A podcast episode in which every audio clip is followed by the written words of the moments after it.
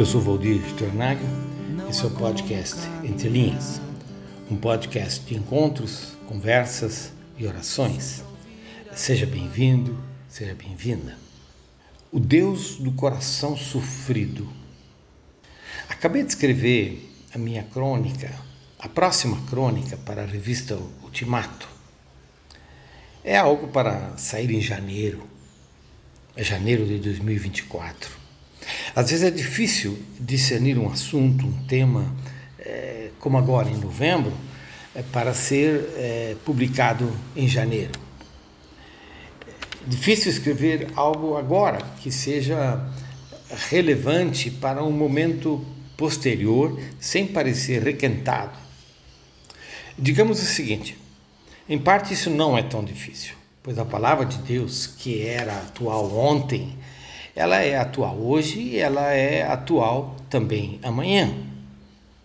Mas isso é também difícil, pois a relevância da palavra ela conversa com a realidade, com os nossos dias, é, dias que são complexos, difíceis, dias que são hoje sofridos. Como serão os nossos dias em janeiro? Como entraremos em 2024, teremos um quadro melhor, um quadro mais tenso, mais difícil. Como conversar, é, estabelecer essas pontes. Então eu escrevi sobre o Deus do coração sofrido, procurando tematizar aquilo que o livro de Gênesis fala sobre o que corta o coração de Deus. Acabei escrevendo eh, sobre o dilúvio com a sua uh, dramática narrativa, é, uma narrativa onde Deus faz uma leitura da realidade, Deus faz uma leitura do contexto. Em Gênesis 6, diz assim: O Senhor viu a perversidade do homem, que essa perversidade tinha aumentado na terra e que toda a inclinação dos pensamentos do seu coração era sempre e somente para o mal. Então o Senhor arrependeu-se de ter feito o homem sobre a terra e isso cortou-lhe o coração. Disse o Senhor: Farei desaparecer da face da terra o homem que criei os homens e também os animais, grandes e pequenos, e as aves do céu. Arrependo-me de havê-lo feito. E com isso termino a leitura do livro de Gênesis. O Deus do coração sofrido.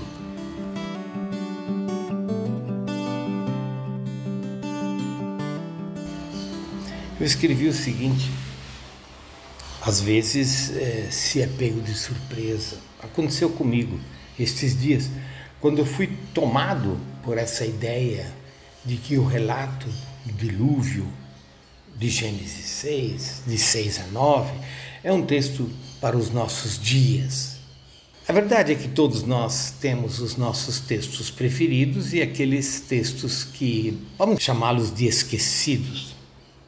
São textos que ficam nessa nossa dispensa hermenêutica por serem difíceis, complicados. Para mim, o dilúvio é um destes textos. Eu, de fato, não me lembro de ter pregado sobre ele ou de ter escrito sobre ele. E eis que o texto se me aparece, declarando: Tenho algo a lhe dizer. Tenho algo a lhe dizer. O texto me dizendo. Algo surpreendente com as narrativas bíblicas é que elas parecem não se importar em permanecer dormentes por algum tempo e então elas emergem, elas reentram em nossas vidas. Assim, a narrativa do dilúvio pipocou. Pipocou como um toque do espírito, num momento em que eu né, procurava discernir o nosso tempo, num momento é, em que eu sentia a dificuldade, a complexidade do tempo que estamos vivendo e procurava é, palavras é, linguagem para poder é, expressar aquilo que está ao nosso redor, é, descrever a nossa situação um pouco. Por exemplo, a recente pandemia, ela mostrou que nós não sabemos, que pensamos saber. Não temos respostas para crises novas e nos atrapalhamos quando tentamos encontrar um caminho é, de resposta. Vide, por exemplo, o barulho que houve, que fizemos em torno das vacinas. Toma, não toma, essa, aquela, confusos como sociedade em torno de vacinas que em outras épocas e outras vacinas as tomamos sem tanto barulho. Ou seja, atrapalhados com desafios novos que se colocam diante da nossa porta. A crise climática poderia ser citada como um outro, como um outro exemplo. Ela está cada vez mais presente, ela está é, afetando a todos nós. E nós, de repente, é, a negamos em alguns casos. Ou não lhe damos a devida atenção em outros casos. Atrapalhados estamos como sociedade diante de um clima é, diante de uma mudança climática é, cujo, cujo calor, por um momento, nos deixa é, suando por todos os poros, e o frio do outro momento nos assusta, a água nos alcança, ou seja, a crise climática se faz presente, mas nós estamos confusos, negacionistas em nossa resposta. Essa é uma das crises que nós vivemos. E tem a violência. O mundo vem se tornando um lugar mais violento do que no começo deste século. Foi isso que a BBC disse num artigo bem recente. E ela mapeou as guerras em curso no atual momento. Elas são várias. Algumas delas são ignoradas pela grande mídia, por nós mesmos. Outras delas estão nas nossas telas com uma presença é, diária, como até ontem foi com a invasão da Rússia na Ucrânia e hoje é a, a guerra entre Israel e Hamas, com todos os efeitos para os palestinos. As guerras se tornaram violentas, mais violentas. Então, quando a BBC mapeia essas guerras, a gente fica assustado, porque elas são guerras sem fronteiras e com um assustador poderio bélico. Imagine o poder das armas em nossos dias e o alcance delas. Assim, como resultado, ambulâncias são bombardeadas. Ontem elas eram protegidas, hoje as, as ambulâncias são bombardeadas e as crianças elas são mortas sem nenhum escrúpulo. Aos milhares crianças mortas. Que sociedade é essa? Que nós vivemos, como descreveríamos ou descrevemos a essa sociedade, como fazemos uma leitura dela, como Deus também fez no caso do relato da narrativa de Gênesis. Desumanização é uma palavra cada vez mais pronunciada em nossos dias na literatura entre os estudiosos e ela essa essa palavra desumanização não é? Ela aponta para essa esse diagnóstico é, que se está fazendo cada vez mais entre quem pode viver quem pode viver e isso claro é gente como nós e quem deve morrer que é claro são aqueles que são diferentes de nós que pensam diferente que agem diferente, que querem diferente. Eles precisam morrer. Vivemos no mundo da exclusão do outro, de uma exclusão sem limite. Vivemos no mundo de, da maldade sem fronteiras e com instituições, seja a nível nacional, seja a nível global, caducas instituições impotentes, instituições viciadas. E o que acontece, o que está acontecendo nesses dias com a, a Organização das Nações Unidas, é um sinal disso, dessa caduquice, dessa impotência, dessa incapacidade de prover algum tipo de palavra comum para o nosso tempo e as nossas crises.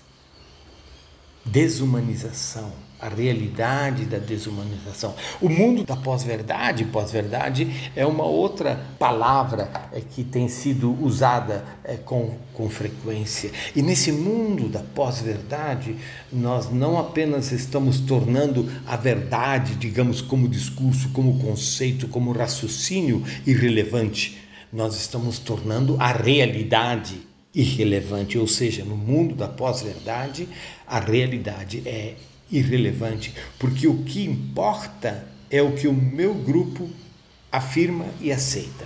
Eu vou pensar como pensa o meu grupo.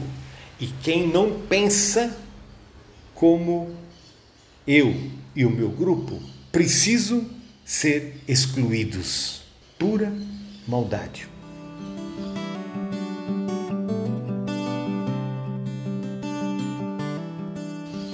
Então vem a narrativa do dilúvio. Veio para mim essa narrativa com sua intensidade, sua capacidade de assustar. Mas essa mesma narrativa que, que assusta, ela termina com o arco-íris, como sinal de que Deus não desiste da sua própria criação. Assim, essa narrativa, ela fala desse Deus que lê a realidade, desse Deus que tem o seu coração cortado, desse Deus que sofre essa realidade e, e coloca em xeque a própria criação. Ele responde a essa realidade com o dilúvio. E ao final dessa narrativa, nós recebemos o arco-íris como sinal de que Deus não desiste da sua própria criação. Essa narrativa nos coloca num roteiro que o biblista Harland descreve como indo da criação para a descriação para a recriação. Ou seja, indo da criação para a destruição dessa criação, para a descriação e para a recriação desse mundo no qual nós vivemos, essa nova criação.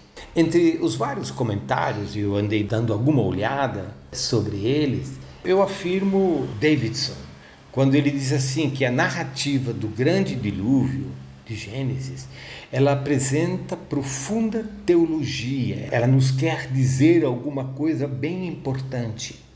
E esta teologia, aquilo que o relato de Gênesis nos quer dizer, ela está enraizada na história nos acontecimentos históricos. E essa palavra do Davidson, quando ele fala sobre essa, esse significado teológico enraizado na história, é, me levou à costura entre este relato de Gênesis e a nossa realidade. Se não vejamos crescente perversidade, maldade, corrupção, e violência são palavras usadas para descrever a época na qual Noé e sua família viviam. Alguma dessas palavras não descreveria também a nossa realidade? Estamos falando de um quadro de saturação de uma violentação e desconstrução do que significa ser humano e humanitário.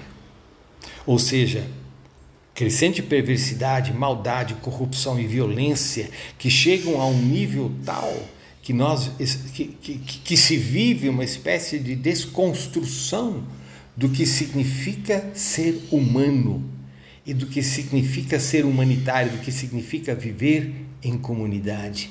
Essa pergunta o texto de Gênesis 6 fez para mim. Depois, a descrição do que acontece com Deus impressiona e comove. Deus está em agonia. A realidade, e essa é uma palavra usada em Gênesis 6,6, a realidade lhe corta o coração e ele se arrepende da sua própria criação e decide pela inundação. Não é fácil assumir essa ação de Deus pela destruição, e esse tem sido um dos aspectos desse texto que torna tão difícil falar sobre ele hoje. Mas Davidson, voltando a esse nome, Davidson me ajudou. Ele diz assim: ele diz que esse ato destruidor de Deus com o dilúvio não foi arbitrário, pois Deus destruiu o que o ser humano já havia arruinado e corrompido a níveis absolutamente profundos e radicais.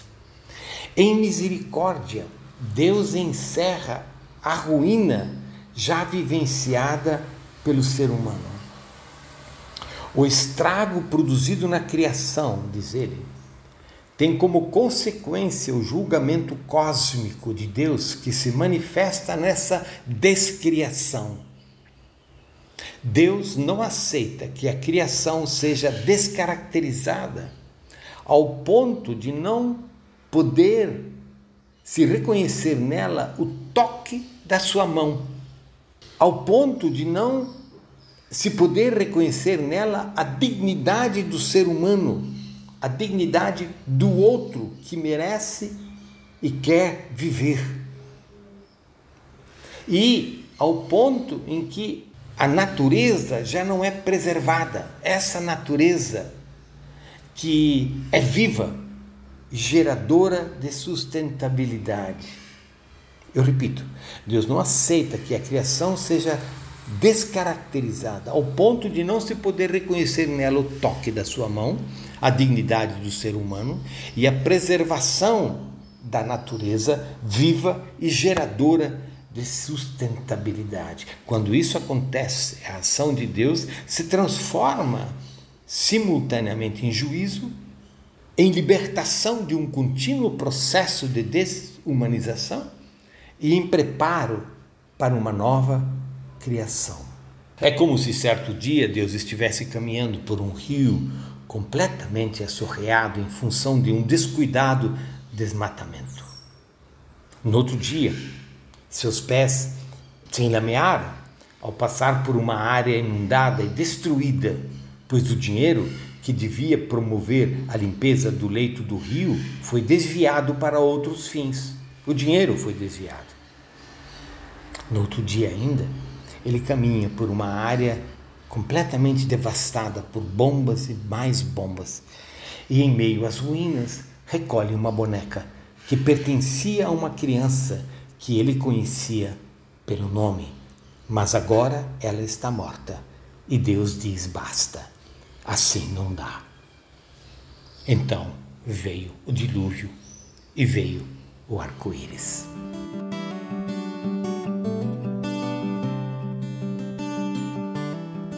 Conversar com essa narrativa de Gênesis me assustou, me assustou, mas também me ajudou a entender o nosso tempo, conscientizando-nos de que há limites para a prática da desumanização do outro e da descartabilidade de um Deus que não deixa de cuidar deste lugar, desta natureza que nos dá sustentabilidade um cuidado de Deus que pode inclusive ter a dimensão do juízo, da descriação no horizonte da recriação. Um susto. Assim foi para mim, que convida para a conversão. E esta certamente está no horizonte de Deus.